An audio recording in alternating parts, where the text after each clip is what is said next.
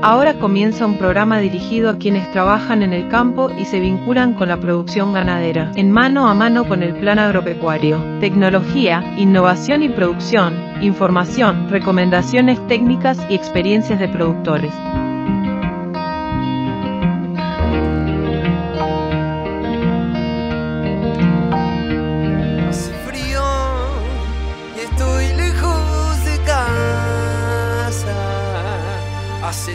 Bueno, amigas y amigos, bienvenidos a este primer programa del año 2024. Es un gustazo reencontrarnos aquí a través de Radio Carve, Radio del Oeste, Radio Tabaré, la hora del campo y actualidad agropecuaria, llegando a lo largo y ancho del país y al mundo a través de las plataformas que se emiten por internet. Les comentamos que vamos a tener un programa por demás interesante por ser el primero del año, con recomendaciones técnicas, recomendaciones sanitarias de parte del doctor Alejandro Sarabia, qué elementos tener en cuenta a nivel sanitario en este verano. También recomendaciones de manejo del rodeo de cría pensando que estamos actualmente en pleno entore. Bueno, cuáles son las opciones que tienen los productores. También Alejandro Sarabia va a estar hablando sobre esto. Luego vamos a tener la palabra del ingeniero agrónomo Santiago Lombardo que se va a estar refiriendo a la situación, al estado actual de las pasturas cultivadas, fundamentalmente al sur del país, en las zonas que más eh, se utilizan este tipo de cultivos, como son las praderas, como son los verdeos de verano. Bueno, cuál el estado y cómo se pueden utilizar mejor. También vamos a tener la palabra de un investigador. Gabriel Sapesoni nos va a estar acompañando ya que estuvimos hace pocos días en Las Brujas, conversamos con él sobre el krilu. Bueno, este consorcio que remite a cabañas, genética a través de carneros eh, seleccionados por diferentes características que promueven un mejor producto final como son las lanas finas. Bueno, sobre esto vamos a estar charlando también con Gabriel. Pero sin más que vamos directamente a la palabra de los protagonistas. Hoy tenemos mucha información por ser el primer programa del año. comenzamos este 2024, la primera nota del año tiene que ver con la sanidad, pensando justamente en esta época estival y las distintas enfermedades que pueden estar afectando al ganado vacuno. Y al respecto conversamos con el doctor Alejandro Sarabia, quien es director de extensión y capacitación, pero también tiene una trayectoria importante en el tema de la sanidad animal. Con él charlamos sobre esto y el entore. Estamos en pleno entore. Es momento de tomar decisiones. ¿Qué tipo de decisiones son las convenientes para los productores? A esto también se va a estar refiriendo Alejandro. Buen día Alejandro, es un gusto estar conversando contigo. Es momento de pensar en la sanidad animal de acuerdo a los diferentes tipos de enfermedades que puedan ser peligrosas, por decirlo de alguna forma, en esta época veraniega, ¿no? Bueno, dentro de las principales medidas este, sanitarias a, tener en cuenta en el verano, este, podíamos dividir entre las parasitarias y, las infecciosas. En ese sentido, en verano, como, se está presentando este, este, verano, desde el punto de vista de, la producción de forraje y un verano muy húmedo, este, con calor y, lluvia frecuente, eh, claramente ahí tenemos un par de, enfermedades que, bueno que habría que atender. En ese sentido, este, seguramente tengamos una oferta eh, de fines de verano y principios de otoño muy fuerte en el tema de garrapata, ya que, bueno, como decíamos, este ambiente húmedo con temperatura, seguramente la, oferta este, parasitaria aumente mucho, por lo que este, hay que extremar los controles a los efectos de, bueno, de bajar esa carga parasitaria y, evitar así eh, algunos casos de, enfermedades, sobre todo de tristeza, que pueden este, llevar a que se complique un poco el manejo, tener que hacer este, algunos tratamientos de apuro eh, tratar animales enfermos, incluso este, en algunos campos donde eh, garrapata es importante la infestación, tener a partir de lo que es la enfermedad con babella o anaplasma, tener este, muerte. En ese sentido, nosotros bueno, proponemos eso, que la gente cuando los ganados vayan al tubo los revise y bueno, controlar los productos que, uno utiliza, ver qué, duración tienen, fijarse en las etiquetas, los efectos de hacer los tratamientos en tiempo y forma. Otro tema que seguramente este, vamos a tener que vigilar mucho, este, ya hay muchos comentarios de productores que están, este, bueno, de alguna manera teniendo una demanda de trabajo especial con ese tema, es el tema de la bichera o gusano barrenador. Entonces, eh, seguramente con este mente también, como decíamos, de lluvia, eh, con el nacimiento de los terneros, los ombligos, las lesiones, las heridas. En el tema de lanares, este, hemos visto muchos casos en el cual bueno, hay bicheras este, que a veces son, son silenciosas, como la bichera del pecho, a veces la bichera de la lana, en el cual bueno, cuando aparecen alguna sintomatología de que los lanares este, claudican, tienen problemas de, trasladarse, eh, o bueno, aparecen este, animales que uno los ve y no se mueven, eh, claramente uno descubre que, son procesos de varios días y, tratar esas lesiones graves eh, a veces es muy dificultoso, incluso este, el animal termina eh, muriendo igual.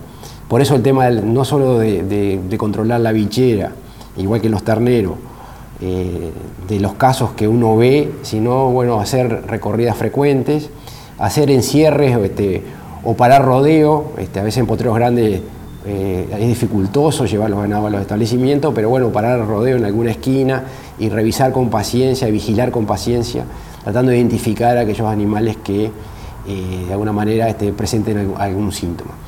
Otra cosa que previene es evitar eh, todo tipo de lesiones, este, por eso el tema de, parece este, a veces este, que uno no, no, debería recomendar, pero bueno, el tema de las picanas en los tubos, a veces los clavos en los tubos, este, este, a veces golpear los animales que, producen lesiones, bueno, todo ese tipo de cosas en este tipo de verano hay que tratar de evitarlo. El tema del uso de perros en las mangueras, que lesionan los animales, porque toda lesión o herida que aparezca es candidata este, a bicharse y todo lo que implica eso después con, el tema de los manejos de los animales. Por otro lado, este, eh, también este, a pesar de que hoy los ganados de cría están dando buena producción de leche, y los terrenos tienen buen desarrollo. También en el tema de las recrías, este, hacer una vigilancia del tema parasitario, ya que también este, la oferta puede ser importante, a pesar de que uno no lo vea en el estado.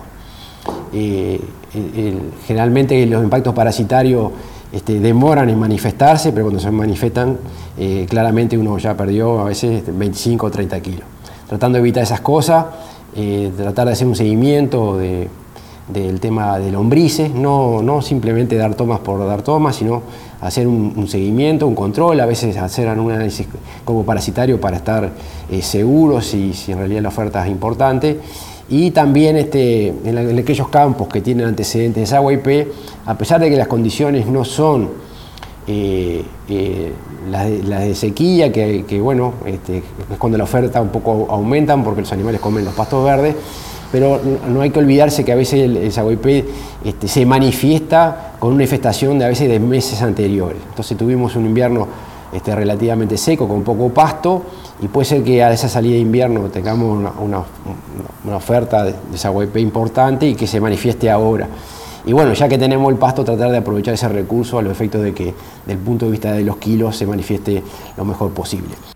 ¿Puede haber problemas con otro tipo de enfermedades, por ejemplo las infecciosas? Y bueno, en, el tema de la enfermedad infecciosa, este, como siempre recomendamos, el tema de seguir clostridiosis y sericar búnculo en los campos con antecedentes, pero hay otra enfermedad que seguramente se pueda manifestar quizás en los meses siguientes, y ahí hay que ver un poco los antecedentes también del establecimiento, que es la queratoconjuntivitis. Hoy tenemos pastos este, relativamente altos, a pesar de que no hay un ambiente seco, con polvo, eh, y que de alguna manera este, eh, tenemos este, una una oferta de, campo y de rastrojo relativamente importante y eso de alguna manera produce cierta irritación de los animales en los ojos y puede ser que con este ambiente, como decíamos hoy, de humedad y temperatura, la moraxela, que es la bacteria que de alguna manera este, desarrolla la enfermedad, eh, puede, puede tener algunos problemas. En el caso de que, bueno, este, los productores lo decían, hay algunas vacunas que previenen este, el tema de la aparición de la enfermedad de queratoconjuntivitis, en el cual, bueno, no son 100% infalibles, pero como siempre decimos, eh, una cosa es curar 5 ojos, otra cosa es curar este, 30 ojos. Entonces, al efecto de, minimizar el impacto o la aparición de estas enfermedades, a veces es recomendable eh, vacunar contra queratoconjuntivitis. Bien, eso sobre el estado sanitario, los cuidados que hay que tener eh, en el verano a nivel sanitario. Pero también estamos en una etapa muy importante de, del rodeo, ¿no? Donde eh, se generan los próximos terneros que vamos a estar vendiendo. ¿Hay alguna recomendación en particular pensando que estamos en pleno proceso de servicio, en pleno entore? En cuanto al manejo del rodeo en el bueno, este, tenemos una oportunidad importante hoy debido a, las lluvias frecuentes y a la oferta de forraje que, están básicamente en los campos naturales, de, bueno, de, tener buenos indicadores reproductivos. ¿A qué le llamamos eso? Si era bueno tener buenas tasas de preñez. No solamente de lograr mejores este, preñeces, sino también este, buscar lo que le llamamos calidad de preñez o tratar de adelantar. Este, la fecha de, preñez. Este, ¿Qué beneficios tiene eso? Bueno, eh, de alguna manera adelantar algunas semanas, la época en que se preñan los ganados, este, hace que paran un poco más temprano, en la temporada siguiente, y eso permite tener más tiempo de recuperar los animales hasta el próximo entorio. En ese sentido, los ganados en general siempre se atrasan, semana tras semana, entore tras entore, y de alguna manera este, hay alguna medida de manejo, como son los DTT precoz, que permiten adelantar eh, la fecha en la cual los ganados eh, se preñan, ya que de alguna manera uno este, ya eh, cierra el tema de la dictación. Y este, pero nosotros consideramos que en este tipo de verano uno de alguna manera puede aprovechar toda esa, producción de pasto que, que pasa a leche y seguramente con medidas de bajo costo, como puede ser alguna tablilla, eh, o de alguna, alguna manera este, tratar de que esos animales entren a ciclar eh, lo antes posible, el efecto de, bueno, como decíamos eso, eh, lograr esas preñeces a veces de, diciembre, enero y no esperar a, febrero, ya que de alguna manera eso también condiciona este, partos más tarde en la temporada que viene y este, las vacas van a ciclar siempre en las temporadas de, de verano más secos, que son enero y febrero. Entonces, bueno, tenemos esa oportunidad eh, de lograr eso.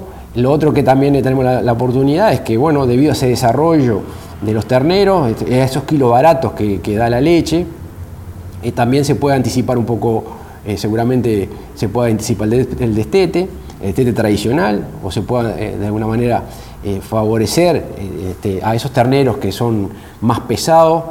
a veces este, hemos visto en los establecimientos que se espera destetar cuando el último ternero o la cola de los terneros tiene peso, eso se podría hacer eh, por, tanda, entonces no esperar a los terneros más chicos, sino bueno, anticipar el destete en aquellos ganados eh, que tienen los terneros más grandes, eso seguramente va a permitir una recuperación en el próximo otoño rápida y seguramente esos ganados este, destetados con más tiempo van a enfrentar mejor este, las condiciones invernales, que los inviernos siempre son inviernos y el forraje siempre escasea más.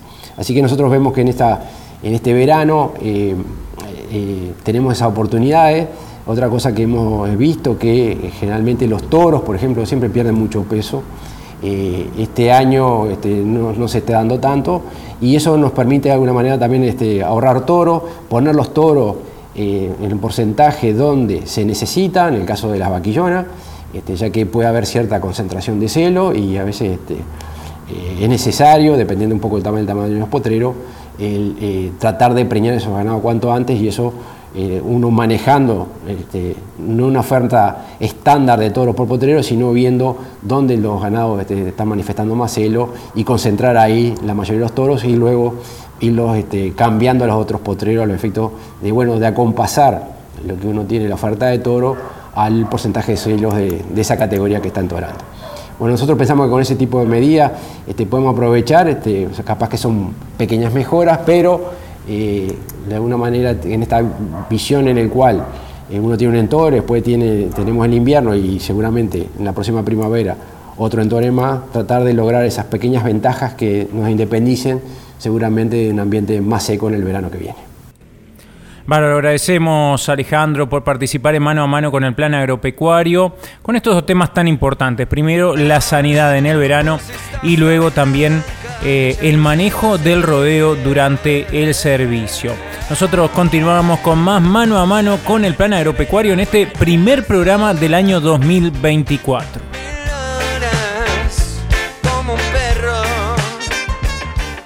Bien, como comentábamos al comienzo del programa, íbamos a estar compartiendo una nota realizada al ingeniero agrónomo Santiago Lombardo sobre el estado de las pasturas implantadas fundamentalmente. Santiago, es un gusto estar conversando contigo.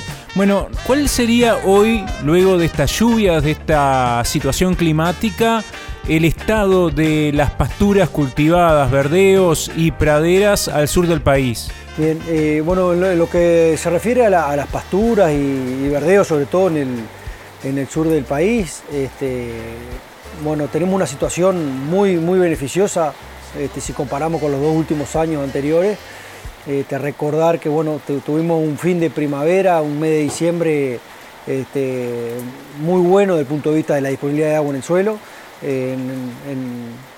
bueno, cuando inició la primavera fue un poco más complicado, eh, faltó un poquito el agua en algún momento, pero después que, empezó a llover desde fines de noviembre para adelante, eh, la situación forrajera fue muy buena, fue una de las mejores fines de primavera que, hemos tenido. Y, bueno, estamos entrando en un, enero este, con, disponibilidad de agua en el suelo, con pasturas muy productivas. Eh, recordar, bueno, en los casos que, que se tenga alfalfa o achicoria, eh, son las pasturas que más responden a la, situación actual, este, humedad y temperatura y días largos. Eh, bueno, sobre fin de año se tuvo alguna dificultad con el tema de, las alfalfas, eh, el tema de bueno, rebrotes rápidos este, y de muy buenos crecimientos dieron algún, en algún momento problemas y bueno, alguna necesidad de tener precaución con los, con los pastoreos o rebrotes. Este, y bueno, pero en general eh, han tenido una contribución de, muy buena de lo que refiere a pastoreo. Cada 20, 25 días se estaban aprontando de nuevo para, para comer. Eh, lo que refiere a praderas más, bueno, fetucas, dactilis, eh, mezclas con otras leguminosas.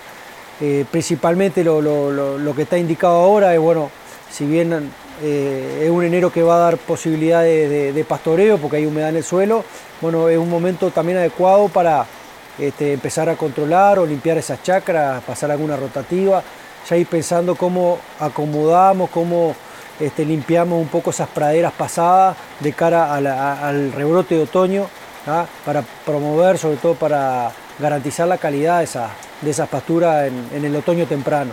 También este, pensando ya en, los verdeos de verano, el tema de los pastoreos de sorgo. Eh, bueno, eh, los sorgos eh, están muy buenos. se sembraron allá sobre fines de, noviembre, sobre fines de octubre, perdón, principios de noviembre, y bueno, a los 30 días, 35 días estaban dando pastoreo. Ya vamos, en algunos casos, este, debemos estar en el segundo y tercer pastoreo.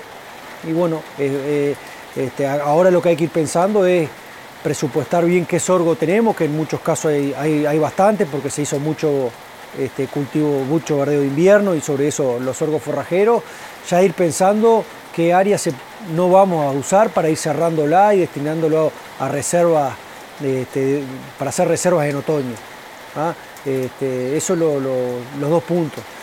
Ver cómo bueno, las praderas las limpiamos, aquellas praderas que, a fines de año se pasaron, cómo, se limpian y eventualmente eh, este, se, refertilizan luego, pero y, en, lo que hace al, sorgo forrajero, bueno, ahí ir este, presupuestando para, para cerrar áreas y, tener previsto esa eh, silo pack o, este, o cortes para fardo en, lo que, en lo que hace a febrero. Agradecemos a Santiago Lombardo por bueno, esta información ¿no? a tener en cuenta. Eh, verdeos, praderas, limpiezas, pastoreos, bueno, estas recomendaciones para esta época del año y bueno, conocer cuál es la situación, por lo menos al sur del país, donde eh, este tipo de cultivos es más común. Nosotros continuamos con más mano a mano con el plan agropecuario. Actividades de extensión y capacitación, publicaciones y todas las novedades de la institución actualizadas, visite nuestra web en planagropecuario.org.uy.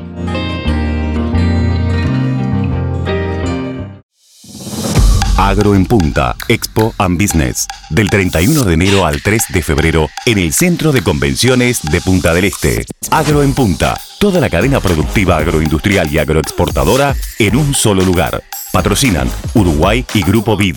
Auspician Volvo, Minerva Foods, Random, Toyota, INAC y Zambrano y compañía. Reserva tu stand en agroenpunta.com.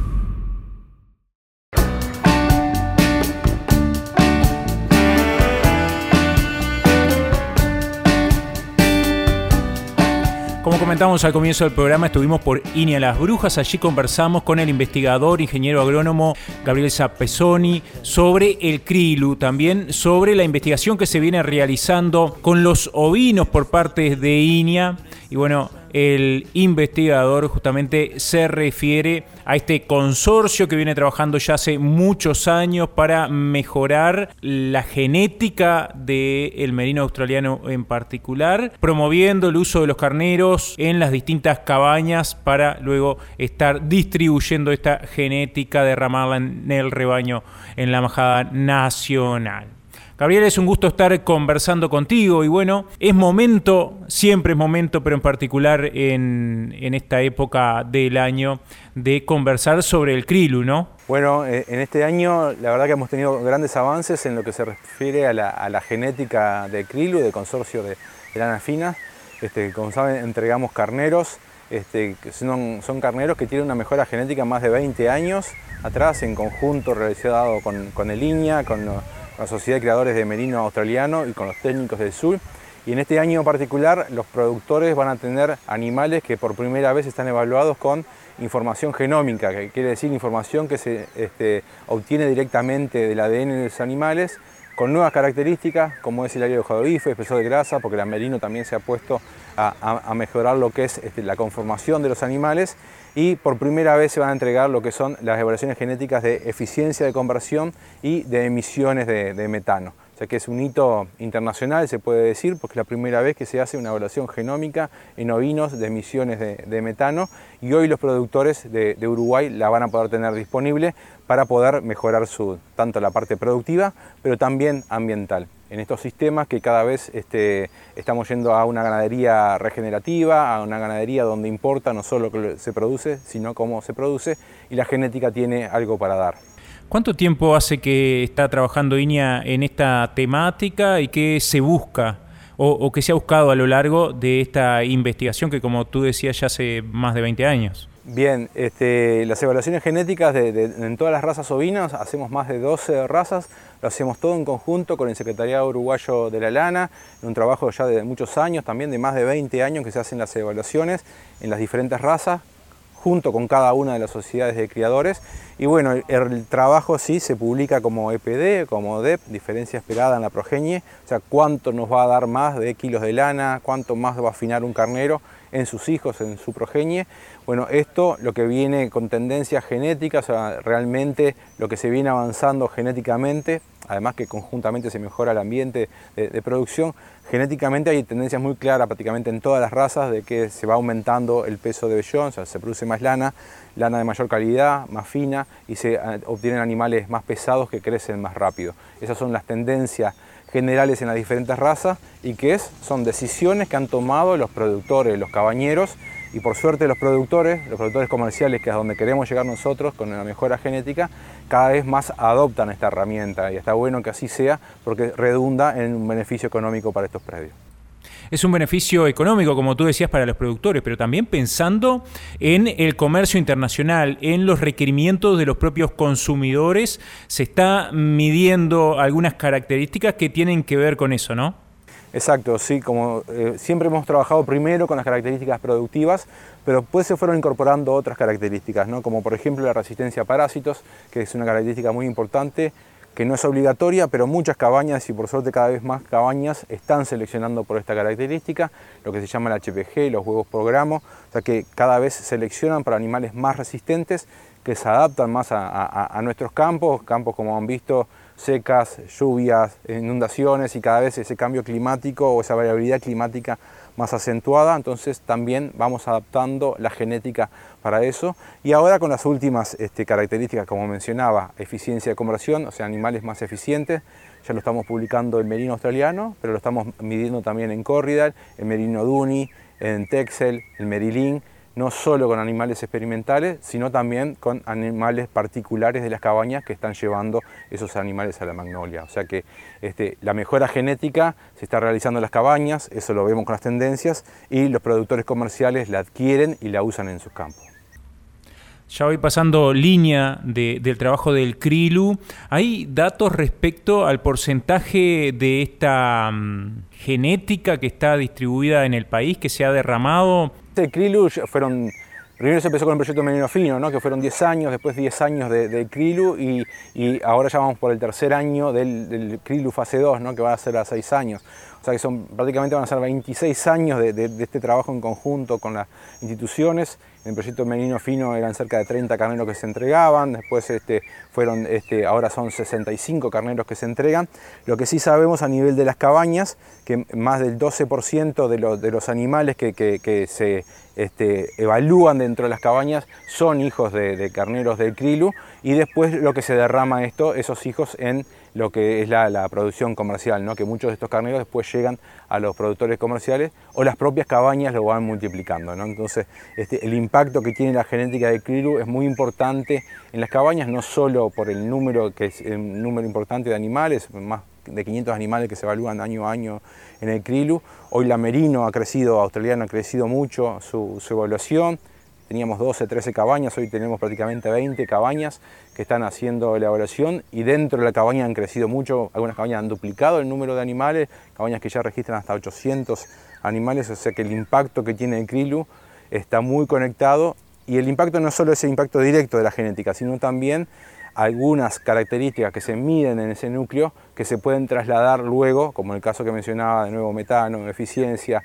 el mismo HPG resistencia, se trasladan gracias a la genómica a la población de cabañas comerciales. Agradecemos a Gabriel Ciapesoni por bueno, recibirnos, por este, darnos esta información sobre lo que está realizando el CRILU hoy que se agrega más investigación sobre características que aportan justamente al producto final que es la lana.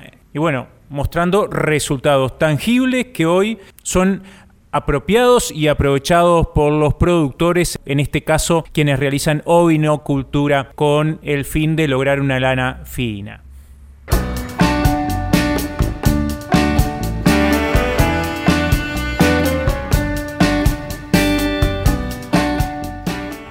Bueno, amigas y amigos, ha sido un gustazo haber compartido esta primera incursión del 2024 mano a mano con el plan agropecuario. Mucha información. Las vacaciones se ve que están lejos porque el plan se mueve y, bueno, eh, seguimos difundiendo información que creemos puede servir a las y los productores en general y a los ganaderos en particular en este verano que bueno se viene aprontando mejor si lo comparamos con los anteriores. Sequías tres años de sequías complicadas bueno parece que eso paró al momento y que comenzamos este 2024 con una mejor cara eh, con el semblante más positivo ya que el pasto está y bueno, la situación ha cambiado totalmente.